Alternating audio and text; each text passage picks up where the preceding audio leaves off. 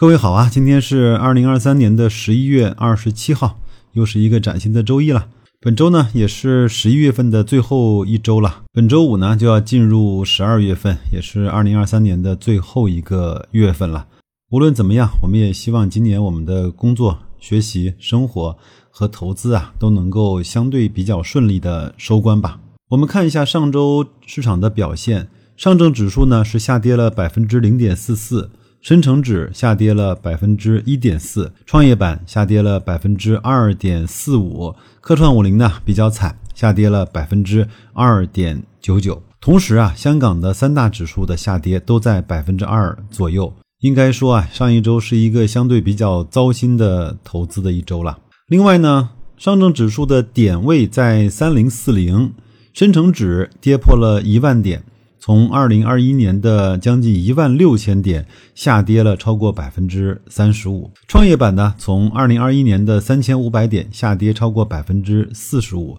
科创五零从高点的一千六百点几近腰斩，就连最近啊爆火的北证五零从将近一千两百点下跌超过百分之三十以上。最低点呢是在七百点，上一周整个指数涨了百分之二十，也才回到了九百八十八点。上一周曾经有小伙伴问过我要不要参与北交所的投资，我的回答是不要参与，不要参与，不要参与。说一个诛心的话，如果这次啊你参与了北交所的炒作，如果亏了钱，有可能是最好的结果；如果赚了钱呢，可能这样的投资方式。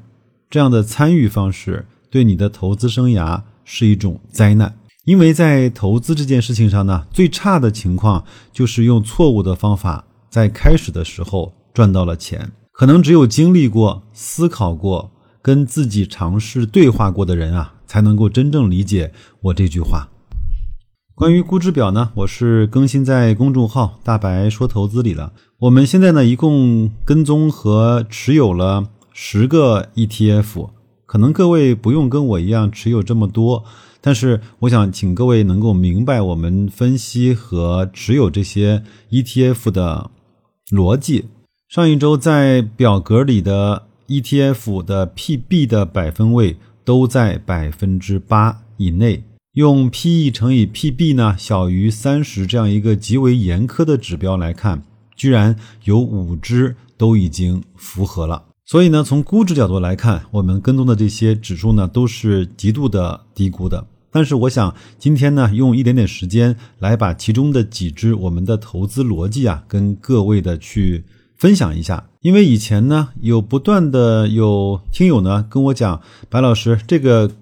指数也低估了，你为什么不把它放在你的估值表里？我是这么想的啊，因为我并没有把所有通过我的标准。产生了低估的指数都罗列出来，因为那个没有意义，也是对你和对我的不负责。刚才我说了，在表格里的指数我自己都持有，所以我今天呢想把这些指数我们的投资的最初的那个想法跟各位分享一下。我们今天来说几个，好吧？首先呢就是银行 ETF，很多人说银行呢已经是超级的夕阳行业了，已经没有任何的投资价值了，是这样吗？其实不是的。各位想想看，我们现在整个中国所有经济驱动的在资金模块上面的发动机就是银行，所以它是被称为万业之母的。经济好起来，银行业既是推动者，也是受益者。各位不要去相信银行什么烂透了会倒闭的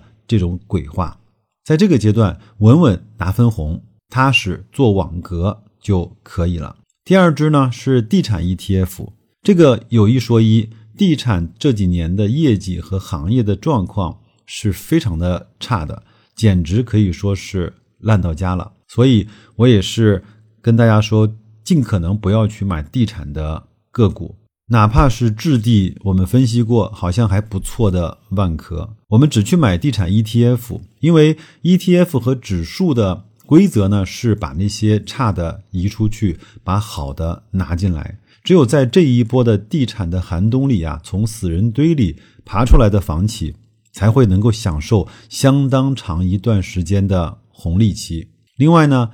这段时间，所有跟房地产相关的政策啊，都表现出来了管理层希望地产好起来的心态和决心。我可以说，真的是史无前例的。而且这一次呢，一定是不达预期，不会罢休的。因为为什么？我们心里其实都明白，为什么各项数据都不好看，跟房地产还是有着很大的关系的。我们享受的呢，就是头部的地产公司份额集中，它估值回归的这段红利的过程。那如果到了该卖出的时候，我会在我们的社群通知各位的。你不一定当天就要卖，但是你至少可以听一下我的提醒，我的卖出逻辑啊，是不是能够被你所认可？如果你也希望能够跟这样的一群小伙伴在一块儿的话，在公众号底部对话框输入“社群”，一块儿加入我们这个有趣且靠谱的社群吧。证券和保险啊，为什么要把它两个放在一块儿来投呢？因为在这几年，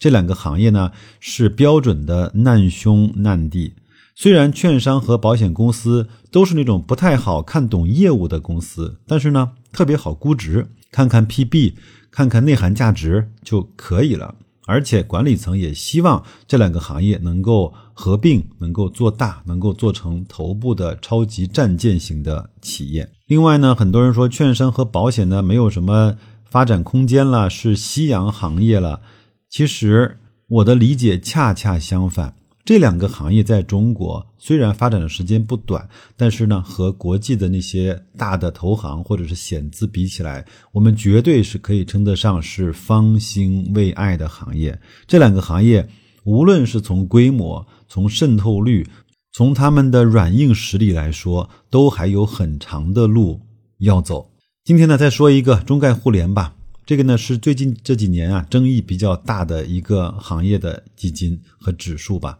我认为啊，这里面所包含的这些公司，就是我们中国现在阶段的生命力和创新力，以及啊，他们是竞争力最强的一个战队。如果各位看一看 TikTok 在国外的发展，如果看一看拼多多的 Temu 在国外的发展，你就会知道我们中国在互联网行业这些公司有多大的能量。当然，前面的步子呢迈的有些大了，可能有点扯的淡了，没关系，整顿一下，停一停，重新再出发。另外呢，白老师内心的想法，中国的绝对的核心资产一定不是茅台。我们在很多的国际化的空间还是很大的，制造业有难度，但是互联网其实我们是有机会的。当然，在这个市场上，这些互联网公司的对手的量级。也是值得重视的。越是我们的对手强大的行业，我们的机会其实是最大的。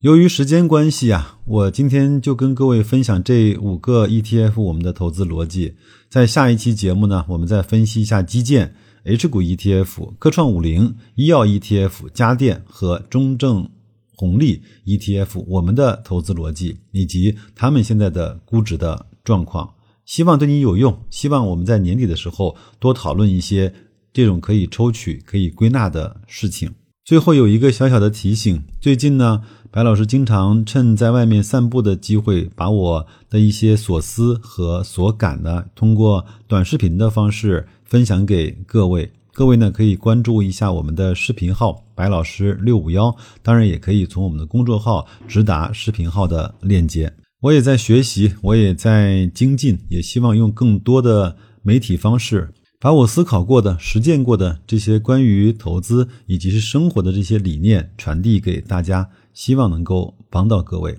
最后呢，还是感谢各位的时间。如果你觉得白老师的节目做的还不错的话，可以把它转发给你相信的人和相信你的人。祝各位在新的一周工作愉快，投资顺利，再见。